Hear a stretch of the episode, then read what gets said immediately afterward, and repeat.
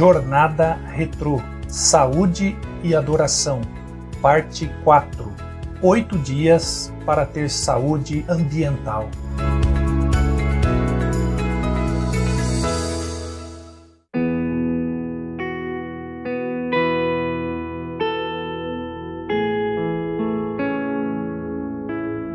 Dia 27 A vida no campo.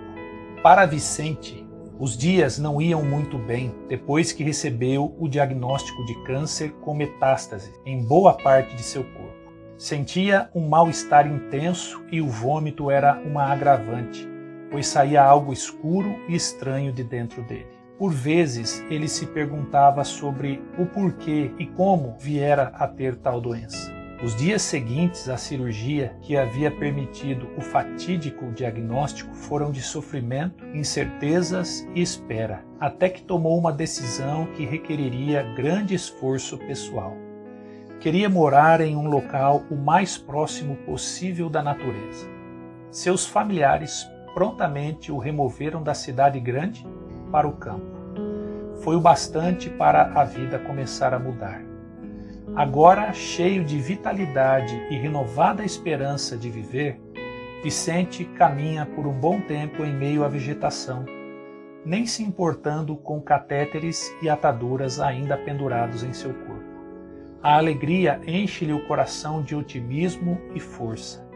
A fé em seu Criador renova-se a cada dia e ele tem, sim, uma nova oportunidade de viver encontrada nas coisas simples que revelam a grandiosidade do Deus infinito.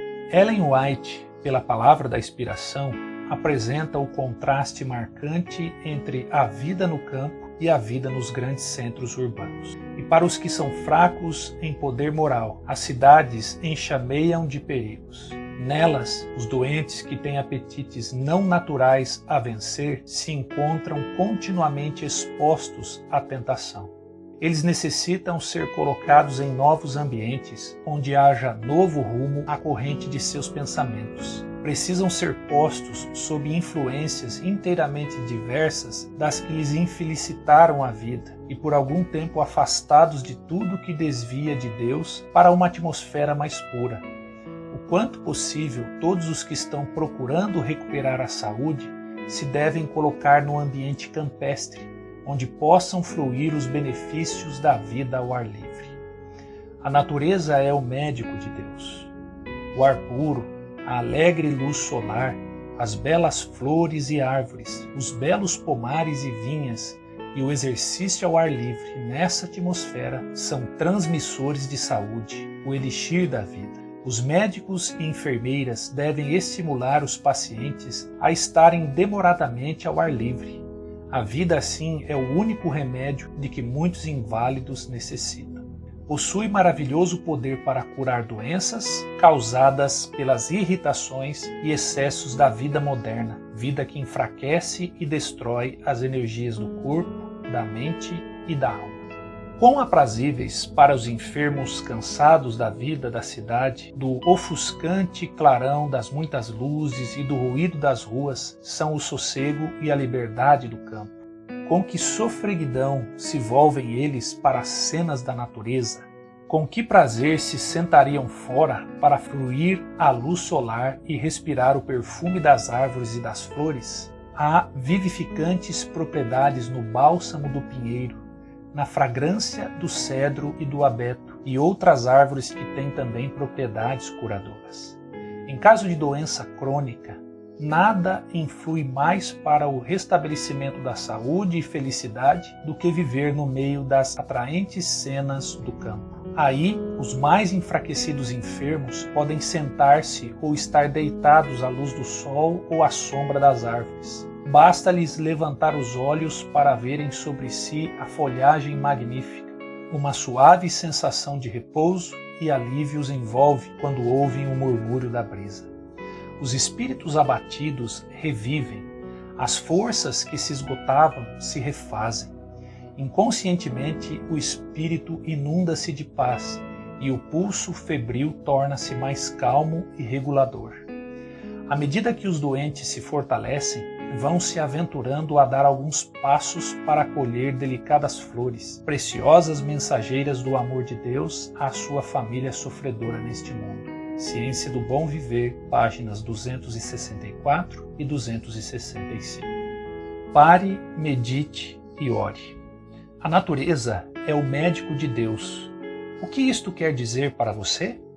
Responda em oração a Deus. Fale que de agora em diante esse assunto vai receber maior atenção em sua apertada agenda. Atividades ao ar livre. Reconhecidamente, a qualidade de vida que desfrutamos no campo é muito melhor que aquela das grandes cidades. No entanto, a vida dos enfermos no campo não deve ser apenas contemplativa.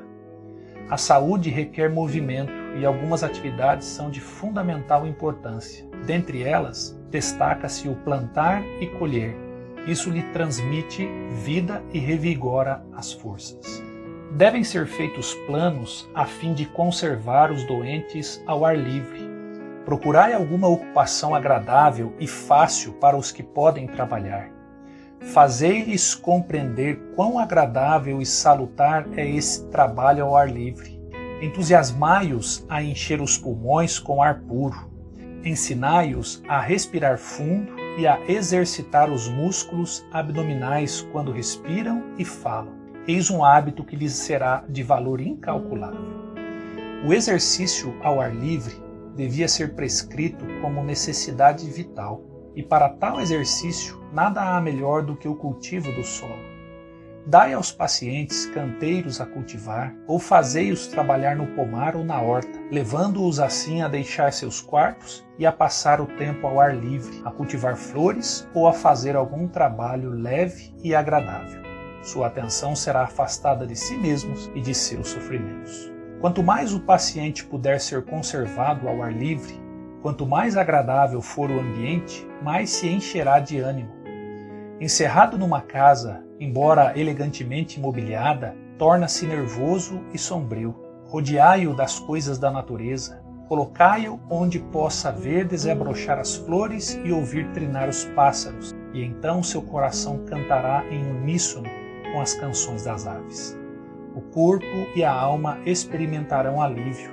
A inteligência despertará, a imaginação será estimulada e preparado o espírito para apreciar a palavra de Deus. Ao ar livre, no meio das coisas que Deus criou, respirando o ar puro e sadio, falar-se-á melhor ao doente da vida nova em Cristo. Aí poderá ser lida a palavra de Deus e a luz da justiça de Cristo brilhará em corações entenebrecidos pelo pecado. Ciência do Bom Viver, página 267. Pense comigo. Se a vida no campo favorece tão positivamente os enfermos, então ela também não será bastante positiva para os que estão sadios?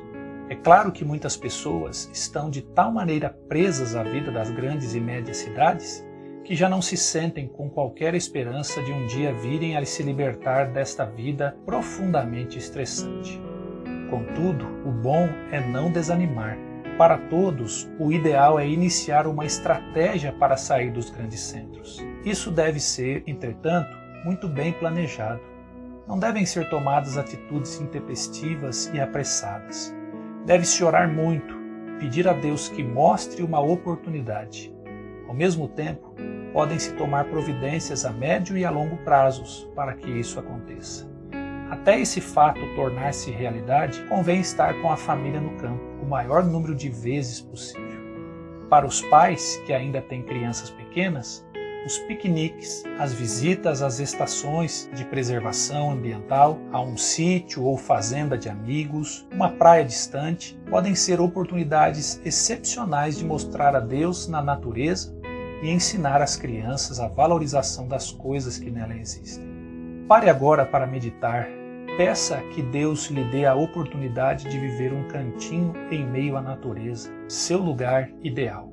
Lembre-se, coloque Deus em primeiro lugar e ele satisfará os desejos de seu santificado coração, pois Deus cuida de tudo, sustentando todas as coisas que criou.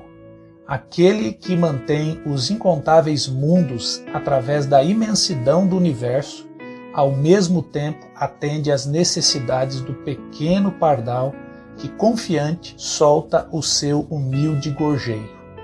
O Pai Celeste observa com ternura cada um de seus filhos quando saem para o seu trabalho diário, assim como quando se entregam à oração, quando repousam à noite e quando se levantam pela manhã, quando o rico se banqueteia em seu palácio, ou quando o pobre reúne seus filhos em torno da mesa escassa. Nenhuma lágrima é derramada sem que Deus saiba. Não há sorriso que ele não perceba. Caminho a Cristo, página 86. Vá agora à fonte ilimitada do poder. O grande dia está chegando. Faltam somente 13 dias para o reencontro. Já pensou em você com seus amigos, todos louvando e glorificando a Deus? Continue pondo em prática tudo o que tem aprendido. Gente de sucesso faz o que deve ser feito até se acostumar. Só para lembrar, você tem adorado a Deus devolvendo fielmente o santo dízimo e as ofertas? Está caminhando todos os dias? Tem usado os demais remédios de Deus? Está estudando qual parte da Bíblia e do Espírito de profecia juntamente com esta jornada? Que tal no próximo sábado jejuar e tirar alguns momentos para meditar sobre o sacrifício de Cristo por você? A diferença é a oração. A oração é a resposta para cada problema da vida. Ela nos põe em sintonia com a sabedoria divina, a qual sabe como ajustar cada coisa perfeitamente. Às vezes, deixamos de orar em certas circunstâncias, porque, ao nosso ver, a situação é sem esperança. Mas nada é impossível com Deus. Nada é tão emaranhado que não possa ser remediado. Nenhuma relação humana é tão tensa que Deus não possa trazê-la à reconciliação e à compreensão. Nenhum hábito é tão profundamente enraizado que não possa ser vencido. Ninguém é tão fraco que ele não possa tornar forte. Ninguém é tão doente que ele não possa curar. Nenhuma mente é tão obscura que ele não possa tornar brilhante. Se alguma coisa nos causa preocupação ou ansiedade, paremos de propagá-la e confiemos em Deus por restauração, amor e poder. Review and Herald, 7 de outubro de 1965. Autor desconhecido.